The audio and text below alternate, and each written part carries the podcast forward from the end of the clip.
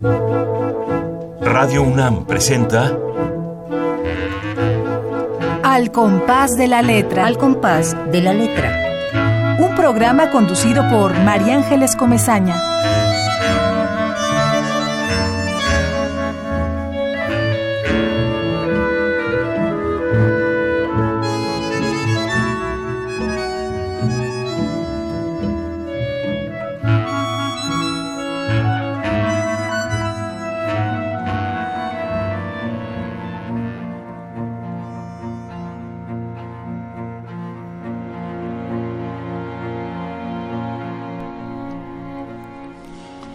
Comienzo a deshabitarla. Para Enriqueta Ochoa. 1. Ella está a luz de jacaranda por la tarde. Callada se, se, estremece cuando la rutina se nos rompe. Se pierde como el silbato de un tren. Es el vértigo ya dicho ser inmóvil. Se revientan las entrañas de un coral en su palabra. Inmersa en la borrasca, dice que la locura es el umbral que nos protege. Nunca entendí por qué siendo el mar se ahogaba.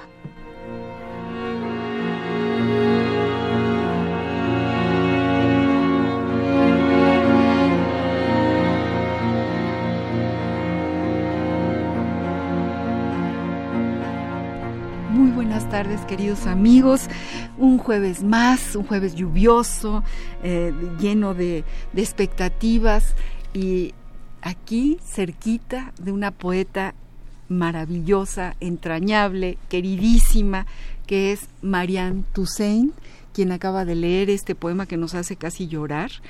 Comienzo a deshabitarla, Enriqueta, a Enriqueta Ochoa, que es, que es su madre.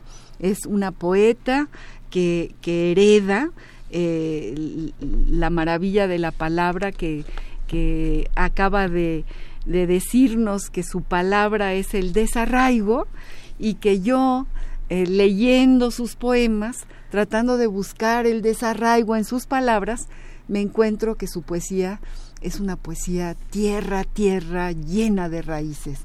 Te decía, Marianne, que tú tienes raíces en el viento, en las piedras, en la arena, en todos lados encuentro tus raíces. Estamos muy contentos de tenerte aquí. Muchas gracias por estar con nosotros, Marian. Mm, no, gracias a ti, María Ángeles, y gracias a la gente que nos escucha pero yo estoy encantada que me hayas invitado. Bueno, pues imagínate nosotros, yo que te quiero tanto desde bien chiquita, porque esta mujer es una poeta joven que desde hace mucho, cuando era mucho más joven, empezó a escribir, que tiene, eh, que se realmente se ha adentrado al rigor de de escribir bien, de la buena factura. Marianne Toussaint, para quienes no, no la conozcan, es poeta, es ensayista, eh, parte de su obra eh, ha sido traducida al francés, al inglés, al rumano y al árabe. Sí, un texto, solo un texto, pero yo estoy muy, bueno, eh, cuando era cuando era niña, mis padres estuvieron en Marruecos cuando todavía era el fin de la colonia francesa. Marruecos todavía era colonia y está, había todo este conflicto por la independencia. Nos tocó esa colita, ya el final de la colita, y bueno, vivimos en, en Marruecos y yo tengo un texto a Marruecos que me imagino que a ciertos marroquíes les, les mueve, ¿no? Porque es un Marruecos entrañable de hace pues muchas décadas. Y en tu poemario para François Toussaint, que es tu padre, aparece Marruecos. Claro. En todas las atmósferas, en los caminos, en las calles, ¿no? Exacto. No nada más tienes un poema a Marruecos, sino que Marruecos impregna muchas de las de los paisajes de tu poesía. Sí, Sí, así es, así es. Bueno, además de que ha estado traducida a todos estos idiomas, ha escrito, hay títulos como Un viento funde el paisaje, Mapas de humedad, Provincias de la noche. Muchos de sus poemas integran la antología Apuntes sobre la poesía erótica, escrita por mujeres y compilada por José María Espinaza, que también ha estado aquí en este compás de la letra de Radio UNAM. Eh, Toussaint colabora en muchos espacios eh, como Biblioteca de México, Tierra Adentro, la revista de la Universidad de México, el periódico de la jornada, o sea, la jornada semanal, entre muchos otros.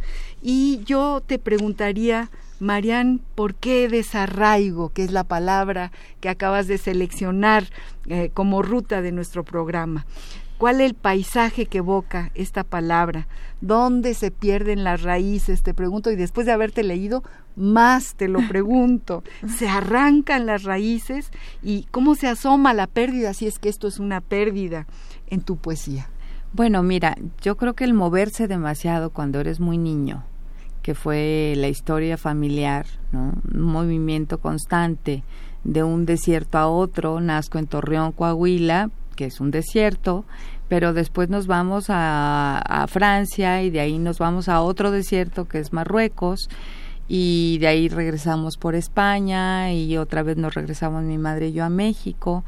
Y aquí en México fuimos nómadas de Torreón a México, de México, de Ciudad de México a Jalapa, de Jalapa a Toluca.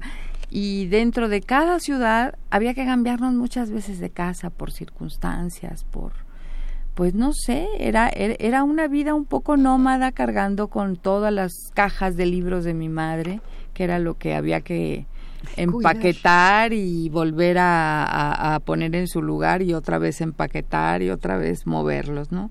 Entonces ese ese constante movimiento de escuelas, de gente, siempre eres la la nueva, la extraña, la rara, este, por supuesto que el, el, el, el desarraigo es parte de una naturaleza tú estás tratando de arraigarte, tal vez por eso platicábamos antes de comenzar, que, que, hablo mucho de las raíces. Las raíces están en cualquier lado donde esté, porque si no me arraigo a lo que está al lado, este, estás en el aire. Te caes en el abismo. Exacto, te caes, no, no, no. Y, y te vuelves, mm, te vuelves de todos lados y de ninguno. De alguna manera eh, tu apertura es otra. A pesar de que en el departamento donde vivimos ya tenemos muchísimos años, sigo siendo como, como alguien que siente que se va a mudar de pronto o que acaba de llegar o que ya tiene demasiado tiempo y ya se quiere mover. ¿Y cómo, eh, a ver, el antídoto un poco o la necesidad o este impulso que tú tienes, además de que te acunó la poesía, porque hay que decirlo, te acunó la poesía. ya me puedo imaginar eh, la cantidad de poemas que cuando acababas de nacer tu madre tenía en la cabeza y te cantaba y te decía, te acunó la poesía. Eh, este nomadismo o este ir de un lugar para el otro te enriqueció enormemente o tu poesía está habitada por todos esos espacios de una manera verdaderamente eh, rica.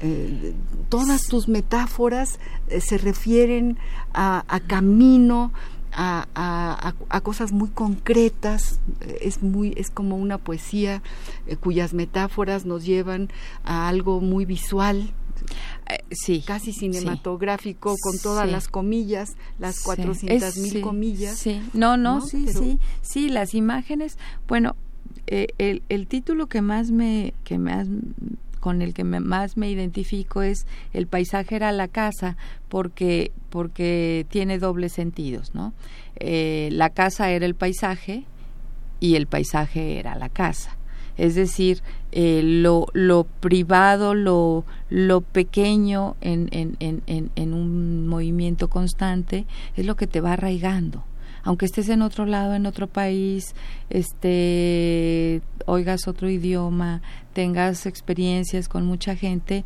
tienes un núcleo y el núcleo es móvil. O sea, pero el núcleo es el mismo, nada más que se mueve, ¿no? Entonces, claro que lo otro, me importa muchísimo la imagen, la imagen y que esté arraigada en los sentidos, que la estructura, por mucha innovación que se quiera o por mucha experimentación que de pronto uno quiere conseguir en lo que escribe, siempre está la obra negra. Y la obra negra es la emoción, ¿no? La obra negra son los sentidos. Y entonces, para mí es muy importante que el lector tenga como punto de referencia este camino de sentidos, el tacto, la, porque esa es la comunicación que tenemos con todos. En esa, en esa es la parte original, es la médula. ¿no? La médula de la vida es la médula del lenguaje. Entonces pongo hincapié, de hecho el libro El paisaje era la casa, que ya tiene muchos años, que ya eh, estoy así como muy en la recta final de entregar otro libro porque ya es justo para mí, no para los demás, pero para mí misma sí. No, para los demás también, te lo digo desde aquí, desde este demás que soy. Pero eh, eh, lo que intentaba era reproducir, ese fue, o sea, porque entró también, tuve una beca del FONCA con él eh, hace muchísimos años, era capturar, recapturar la emoción de las primeras impresiones del, no te sabe igual un limón ahora que cuando tienes tres años, ni huele igual un jazmín, ni se ve igual el mar o una tarde. Eh, esas primeras em, emociones que están guardadas en el inconsciente, que están perfectamente preservadas, me importa mucho estarlas este, eh, buscando y retrotraerlas como un punto de referencia para todo lo que se tenga que decir después. Claro que sí. Estamos en este programa al compás de la letra, eh, conversando muy sabrosamente con la poeta Marianne Toussaint, quien ha decidido que la palabra desarraigo atraviese el programa y vamos a la ruta de la palabra desarraigo a ver qué dicen los diccionarios.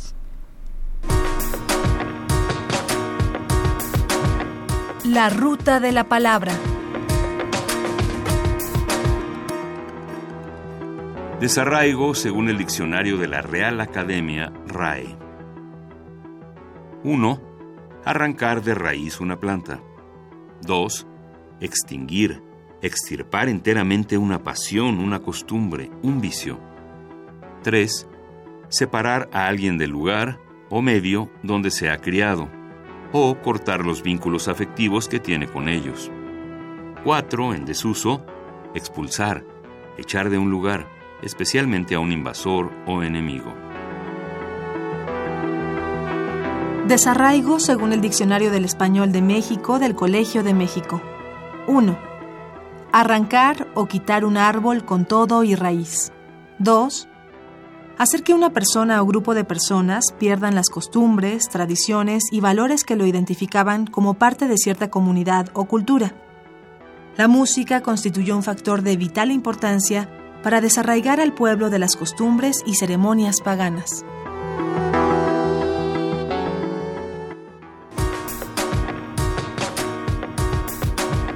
La ruta de la palabra.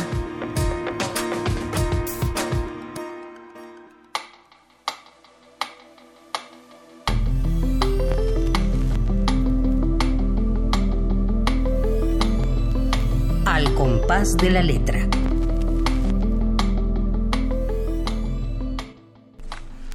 ¿Qué te parece, Marianne Toussaint, lo que dicen los diccionarios de tu desarraigo, de nuestro desarraigo, referido a los árboles, a las raíces, al arrancar las raíces, ¿no? Esta cosa tan tremenda de dejar un hueco, tú tenías ahí escrito específicamente en ese primer libro que nos acabas de, leer algo sobre el desarrollo. Sí, mira, eh, te, comento solo antes de leerlo que eh, es importante, deja un hueco, pero yo sentiría que ese árbol se iba plantando en otros lugares y las raíces iban enriqueciendo de otros minerales y de otras tierras y se volvía a desarraigar y se volvía a plantar en otro lado, no quedaba al aire. Eso es, eso es, eso es importante. Y leo este tercer canto que dice, tú perdiste contacto con el aire de familia. Huimos de ese olor ácido que desprendía la casa de la abuela. Expertas en exiliar al varón, comenzamos el desarraigo total de gentes y lugares. Quedaron como raíces la sensación del aire y el incesante camino. Ahí está, ¿no? Eh, quedaron como raíces la, la, la sensación, del aire. del aire, es lo que yo te digo, encontrar raíces, me, me, me, evoca, no sé por qué, esta historia maravillosa del árbol del Tule de nuestra amada Oaxaca, que es este ah. árbol inmenso, que no sé cuántos montones, cientos de personas se agarran de la mano para rodearlo, y que en el siglo XVI le cayó un rayo en el medio y quedó completamente hueco.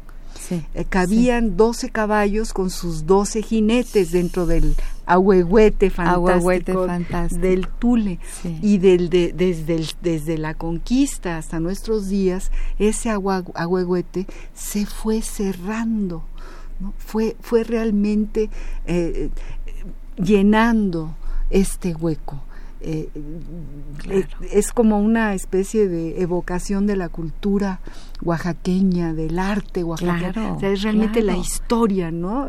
La metáfora de este tule y un poco esto que tú dices, ¿no? Este hueco se llena y, y en, en el caso tuyo se llena de palabras. Tú decías en, algún, en alguna ocasión que la poesía tiene la virtud y la desgracia de que si el autor no es veraz, se percibe de inmediato, así que no se puede hacer otra cosa que bajar a los infiernos y subir a los cielos personales y ser veraz.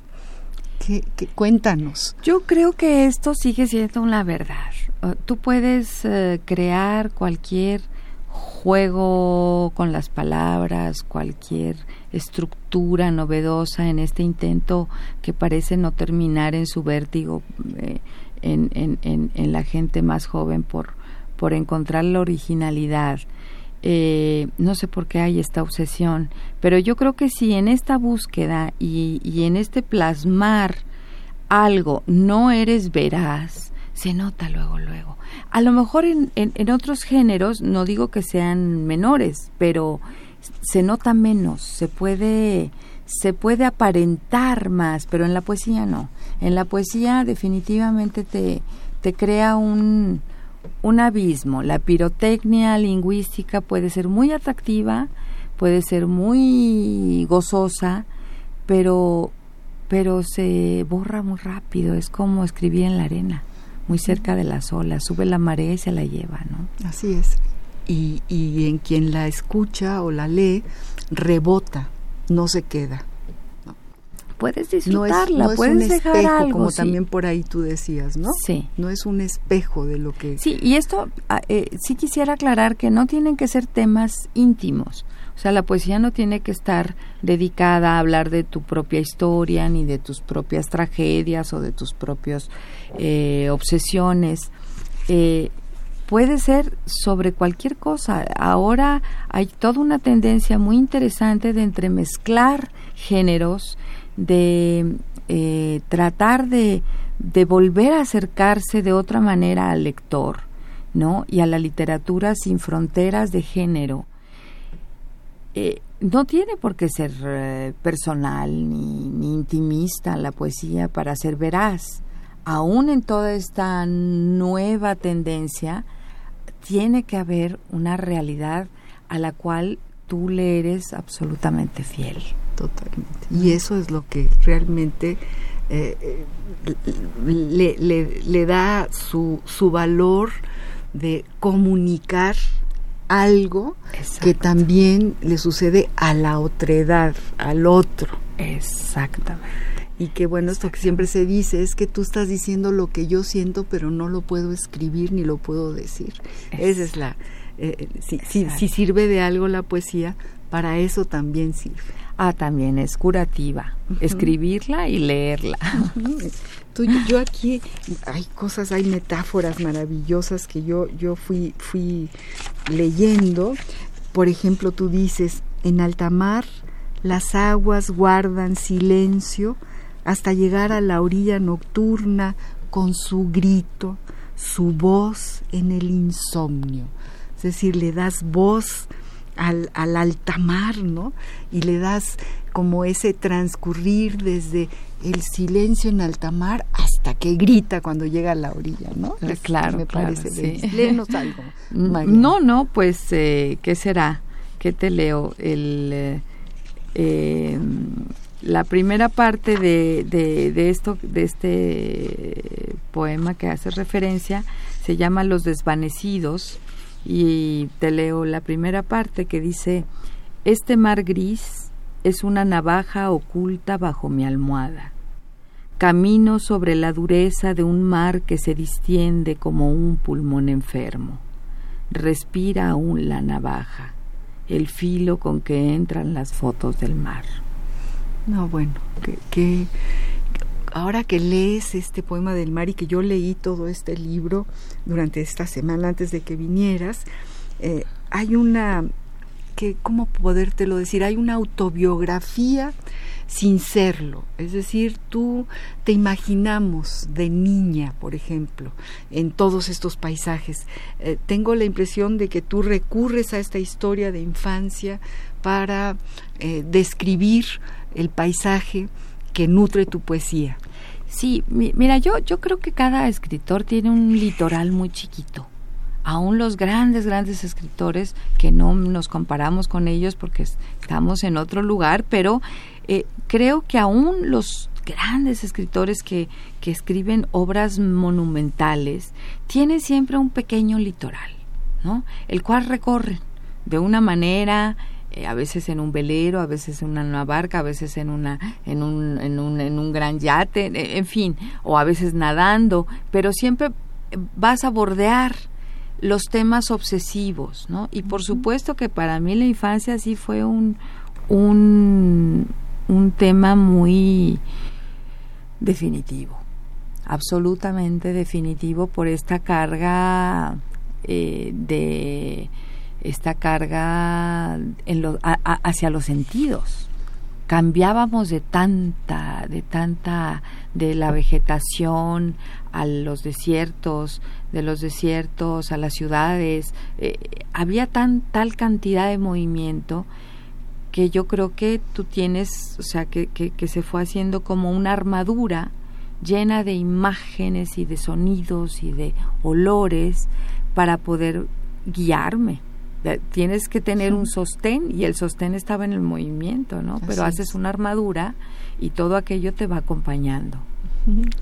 Qué, qué cosas tan bonitas nos dices, Marianne Toussaint, nuestra poeta invitada de, de la tarde de hoy, aquí en el compás de la letra en este jueves, vuelvo a decir, muy lluvioso o muy en la expectativa de que caigan los pedazos del cielo. Va a caer la tormenta, todavía no cae aquí, pero a lo mejor ya empezó. Esta poeta que dice que las palabras eran una lluvia de sal, hablando de la lluvia en su poema A España, o esta poeta que habla de los trenes que llegan desde la frontera, de donde nunca partió mi regreso, o sea, su regreso, o esta poeta bueno, esto, esto, e, este poema lo dejo para nuestro epistolario porque me parece una, una maravilla que se llama Cartas, o, o en fin, este, este eh, poema que, fíjate aquí, me evoca un poco a Gloria Gerbitz, yo la admiro muchísimo, ah, yo a Gloria, la admiro muchísimo. Y, y, en este final de tu poema, ya no recuerdo lo que dijo mi padre o lo que quise que dijera. ¿Cómo habría de inventarme?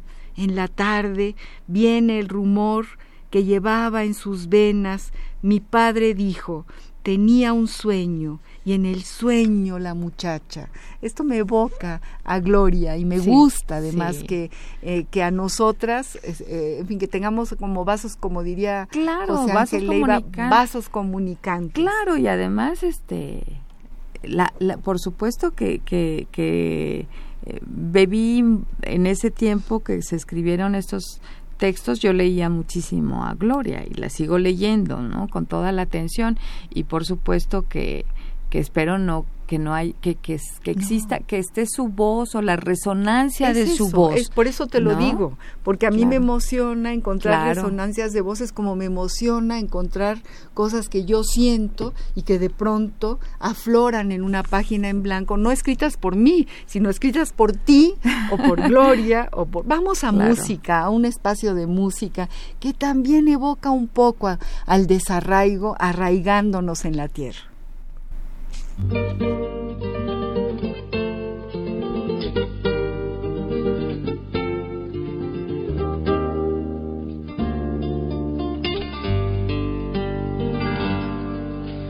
¿Quién dijo que todo está perdido?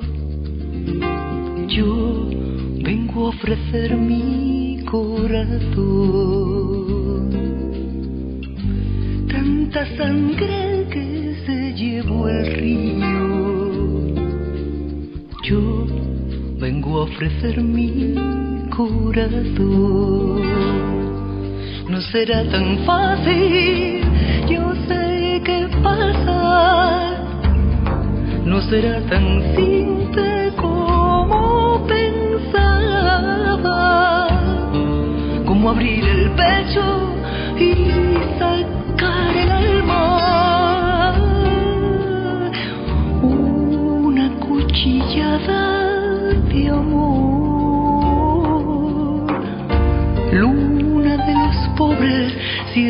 abierta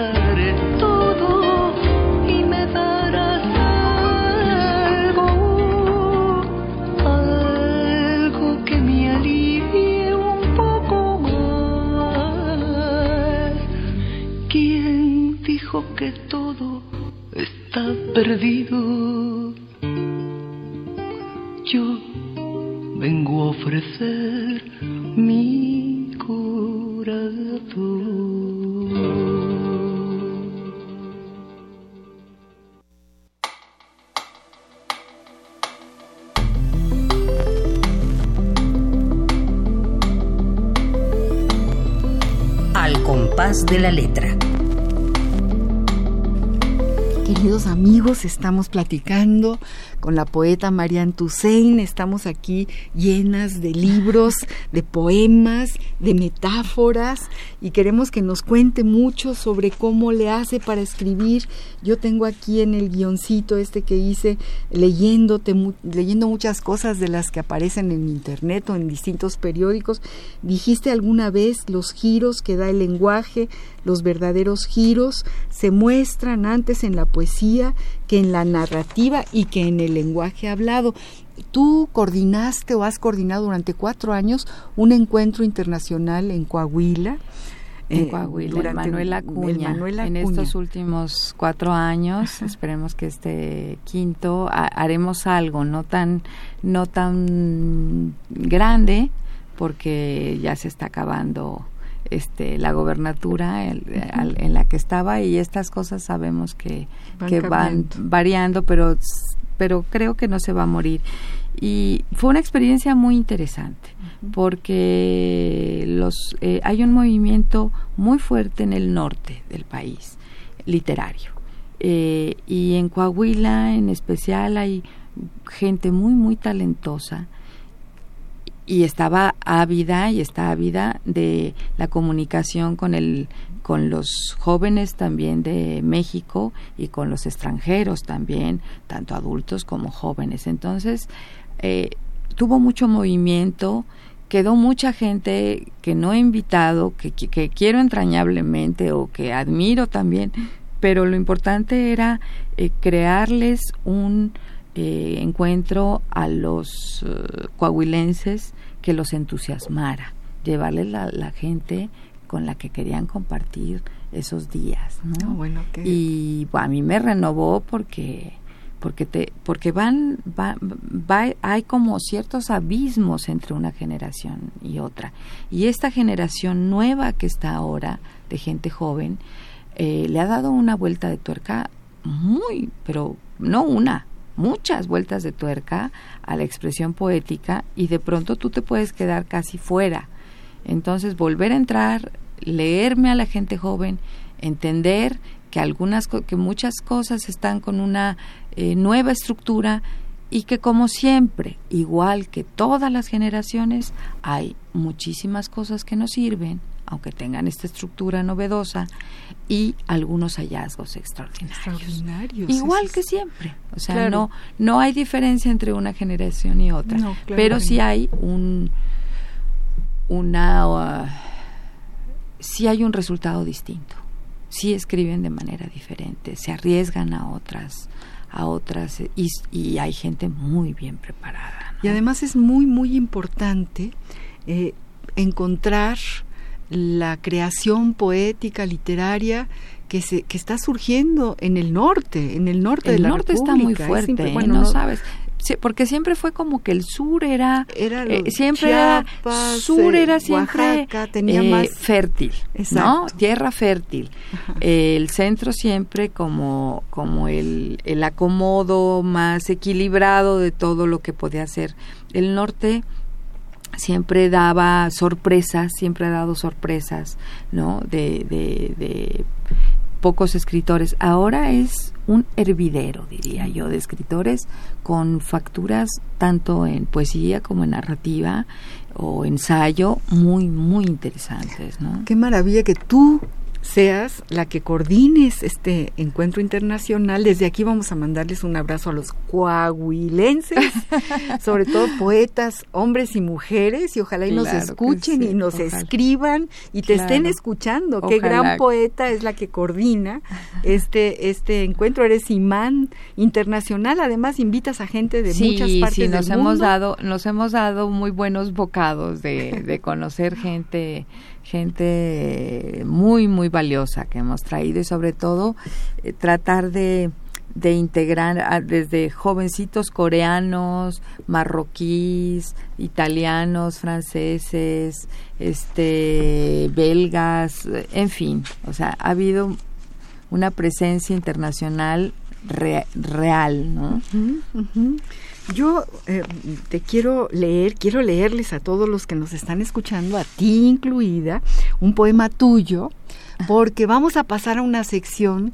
Eh, aquí somos como muy melancólicos, diría eh, el poeta Ruiz Durán, Ramiro Ruiz Durán, que, que, su palabra fue la melancolía. Claro. Hemos estado todos los poetas aquí reunidos y yo creo que les sigue latiendo el corazón a estas horas en este compás de la letra.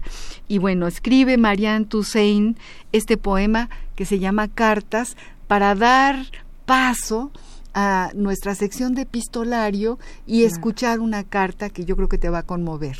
Este es el poema de Marianne Toussaint, se llama Cartas y dice así: Las cartas eran la bitácora para inventarte. La noche abría puertas y ventanas, corredores enfermos. Mi mano traspasa ahora los muros, se desvanecen las puertas, y mi lado y a mi lado aguardas breve e indefenso entre las cartas. Epistolario. Domicilio conocido. Domicilio conocido.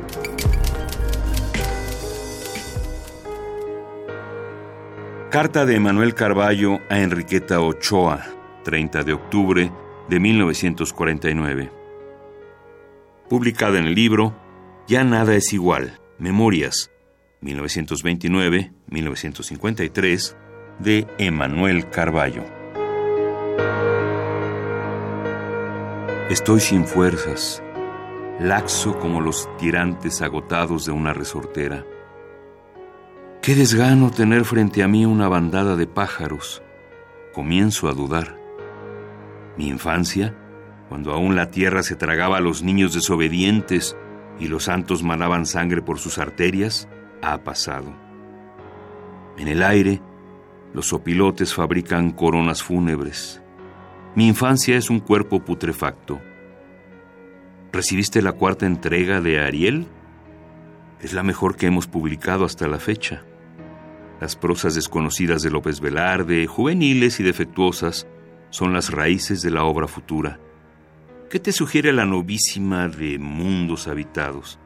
¿Será Fuensanta el barro para su barro y novísima el azul para su cielo?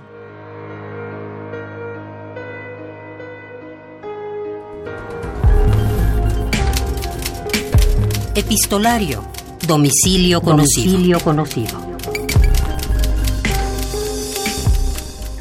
Marian Toussaint, todavía esperamos al cartero, coleccionamos timbres, vamos al correo caminando, abrimos el sobre y lo empapamos de lágrimas, o ya no.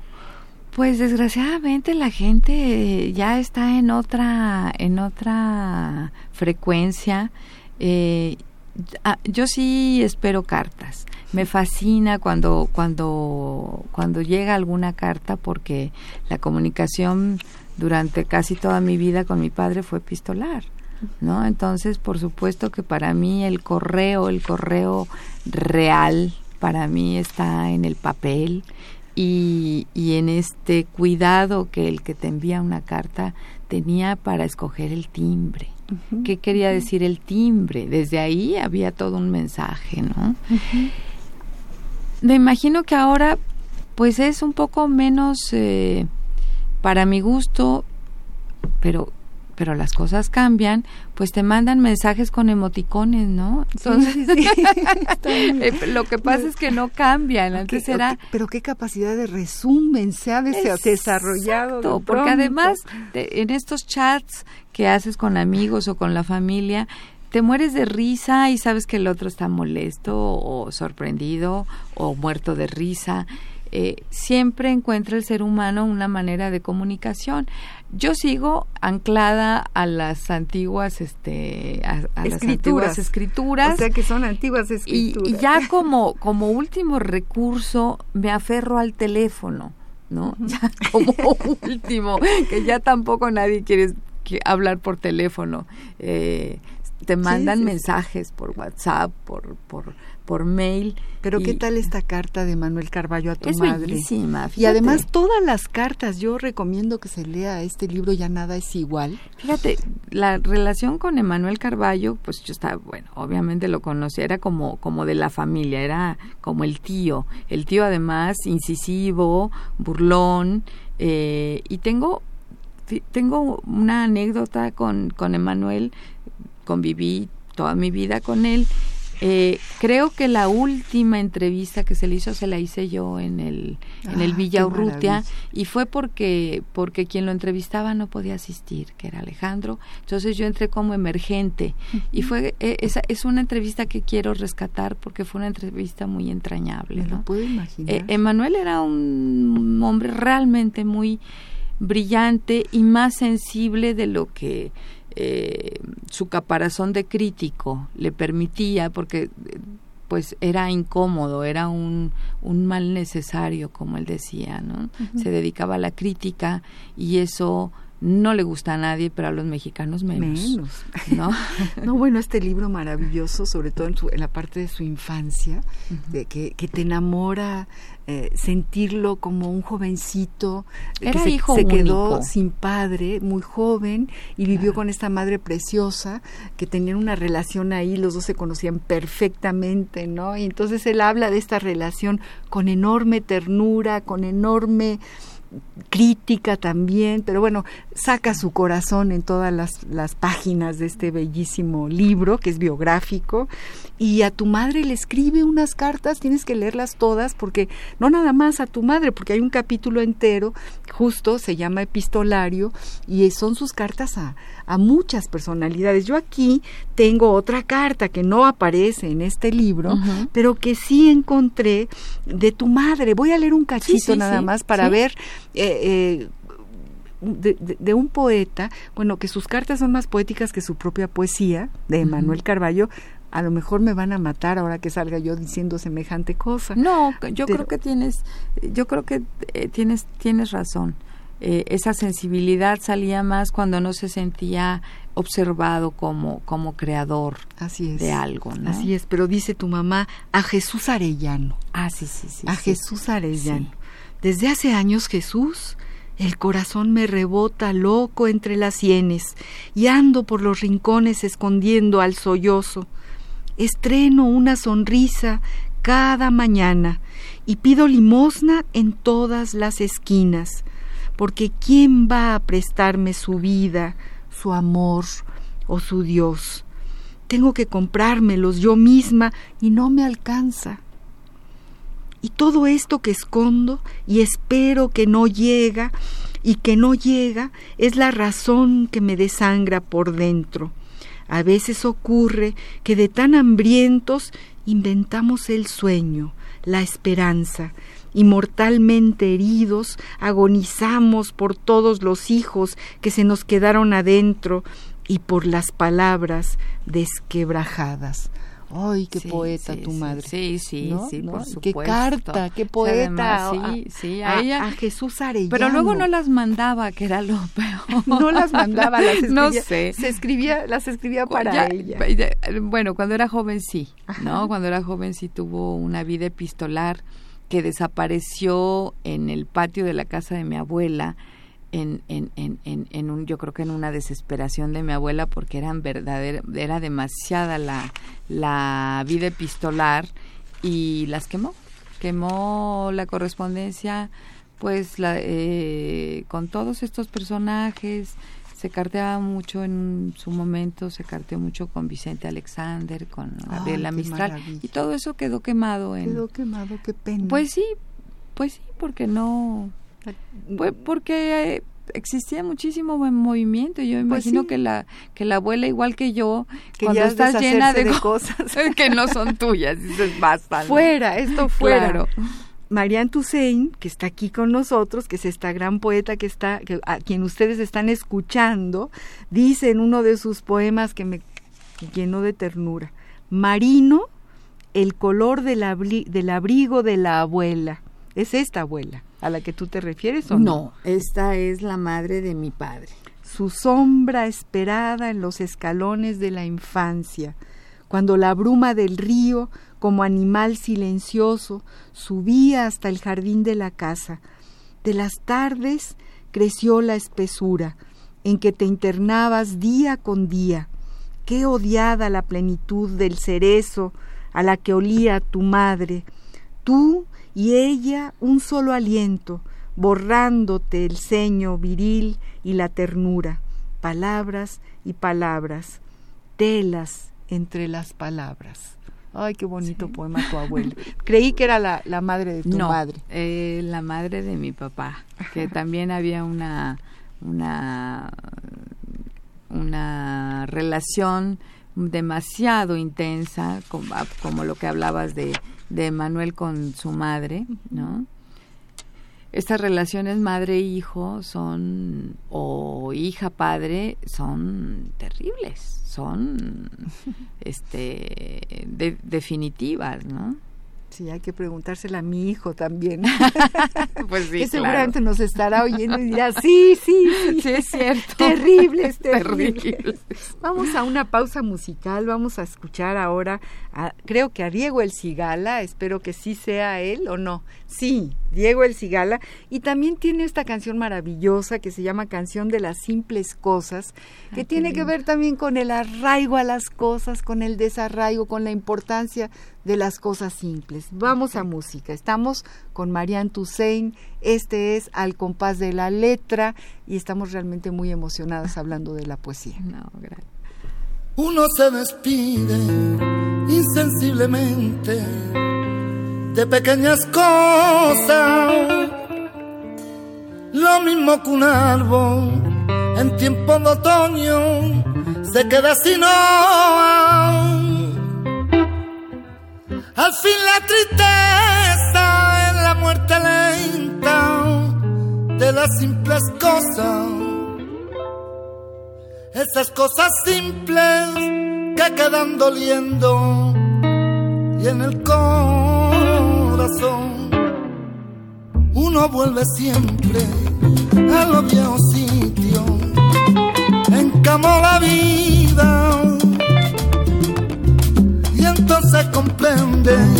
cómo tan ausente las cosas queridas. Con ese muchacho no partas ahora, soñando el regreso. Que el amor es simple y las cosas simples las devora el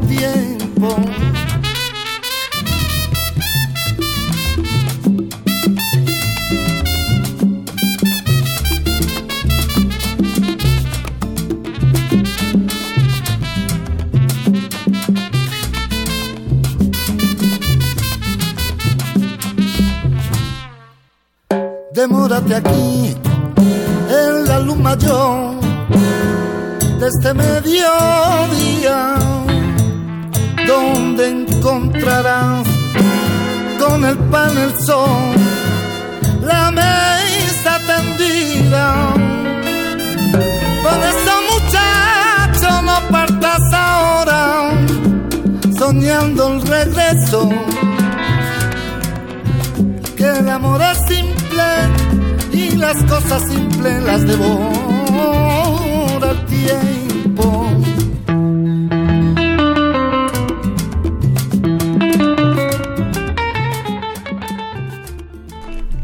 Diego el Cigala, las pequeñas cosas, el tiempo que nos come, así como se, se traga, como nos decía Cigala en su canción, quiero decirles, queridos amigos, que ya llegamos al momento de los regalos y que Juan Luis Bonilla, nuestro queridísimo amigo, que tiene una librería y una hermosísima editorial que se llama Bonilla Artigas Editores, nos manda libros para regalar a los escuchas, a los oyentes. Y bueno, tenemos dos títulos. Uno, eh, escrito por Humberto Guerra, Narración, Experiencia y Sujeto estrategias textuales en siete autobiografías mexicanas y otro de Martelena Munguía que se llama La risa en la literatura mexicana, muy apetecible, muy interesante. Para los primeros que llamen, a ver si por ahí me dejaron los teléfonos, creo que no, pero ahorita encuentro aquí mi, anotación de teléfonos 5523 7682 5523 54 12 teléfonos en cabina los primeros que hablen se llevan sus magníficos libros y muchas gracias a Juan Luis Bonilla y vayan a su librería que está en Miguel Ángel de Quevedo 477 y es un rinconcito que es una verdadera delicia, donde ustedes encuentran títulos y magníficos de, distintas editoriales. Así que muchas gracias querido Juan Luis y bueno, estamos terminando el programa. Eh, queremos que Marian nos lea y nos lea muchas cosas antes de despedirnos. Eh, queremos que regreses porque nos, nos supo a poco, Marian. Ay, muchas gracias. ¿Qué nos vas a leer? Bueno, mira, eh, lo que lo, lo, los últimos años he publicado muy muy poco y mm, escrito escrito sigo escribiendo eh, me cuesta trabajo organizar estos estas temáticas porque eh, de pronto eh, las estructuras te, te, mm, te exigen no, no, no, no me es tan fácil eh, hacer un libro misceláneo, tiene que tener como cierta estructura. Entonces de pronto son como, como que pertenecen a, a diferentes eh, eh, campos, ¿no? Y bueno, quería leerte algo que no está publicado excepto en, en revistas. El plan de trabajo es tengo material publicado, todo desperdigado en, en, en revistas, en plaquetitas, eh, y ahora viene como recoger todo el, el, el, el, trabajo anterior y juntarlo con lo nuevo que no ha dado la luz. Te, te leo un solo texto eh, de, lo, de lo nuevo que se llama Huesos y dice, en el homóplato izquierdo se acañona el viento hasta los nervios y arrastra un chirrear de metales oxidados entre los huesos. La memoria es una uña quebrada, un océano arremolinado en su profunda ausencia. Empuja el lado izquierdo de la espalda, la descuaja de su sitio. Las palabras de antes y las palabras de ayer se atropellan en las ventanas. Este, este es parte de un texto que, de textos que tienen que ver con un dolor físico, ¿no? Y con, y con, con la espalda que es recurrente en tu poesía. Eh, sí. Porque tienes un poema que tiene que ver ah, con la espalda, ¿no? Sí, Específicamente. Este, este, bueno, yo te quiero contar rápido que mi madre tenía una avidez por encontrar su vida espiritual, entonces cambiamos muchísimas veces de, de religiones. Estoy bautizada por nueve religiones diferentes. Uy, tú vas a ir a, a, todos esos cielos. Entonces, este, pero como gato que se pasea en las en las salas, entraba y luego salía, ¿no? De las uh, de las religiones. Entonces no pertenecíamos realmente a ninguna, pero recogíamos los ritos. Te lo leo, se llama La respuesta de Dios. Acomodo espejos para verme la espalda. Es mi correspondencia en límites con el espacio y no la conozco. Sin embargo, todos los demás, hasta los gatos, están apoderados de mi yo por la espalda. La espalda de uno es como la respuesta de Dios, siempre observándonos, formando parte sin ser visto, presentido, observado en los demás como el Dios del otro, el ajeno. Dios es la espalda que se mira en el de enfrente, del que uno especula, del que nada se sabe, al que se le guarda una prudente distancia por la calle.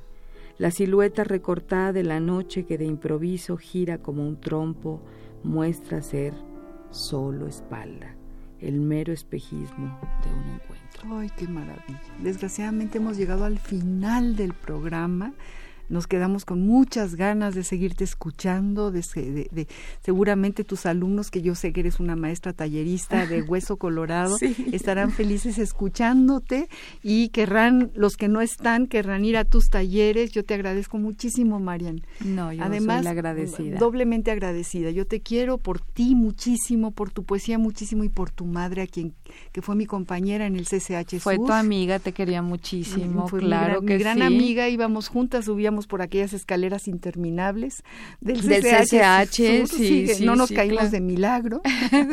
y bueno, la quise y la quiero y la sigo queriendo porque pues a quien se le quiere mientras yo viva lo, lo, quiero en, presente. Claro. Y aunque se haya ido. Y gracias, gracias. Gracias por estar aquí con nosotros. Eh, quiero decirles a nuestros ganadores, Jesús Ríos se ganó la risa en la literatura mexicana, Eduardo Romo Solano, narración, experiencia y sujeto, gracias por llamar, gracias por escucharnos, gracias a mi queridísimo Agustín Mulia en los controles técnicos, a mi querida, linda, preciosa Mariana Malagón, que es la asistente de producción, y desde luego a Baltasar Domínguez, que es nuestro HH productor de este programa Al compás de la letra, que tendrá como invitada el próximo jueves a las seis de la tarde, ni más ni menos que a Miriam Moscosa, otra gran poeta, amiga, narradora, queridísima. Gracias, Marian, por estar aquí. Gracias a todos los que nos han escuchado. Un abrazo desde Radio UNAM. Gracias.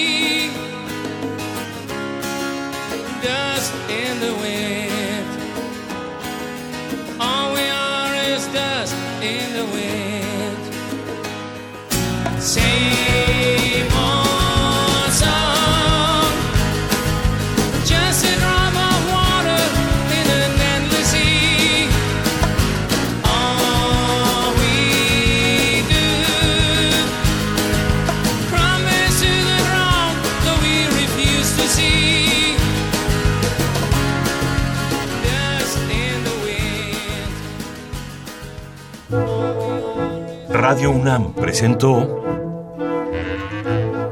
Al compás de la letra. Al compás de la letra. Un programa conducido por María Ángeles Comezaña.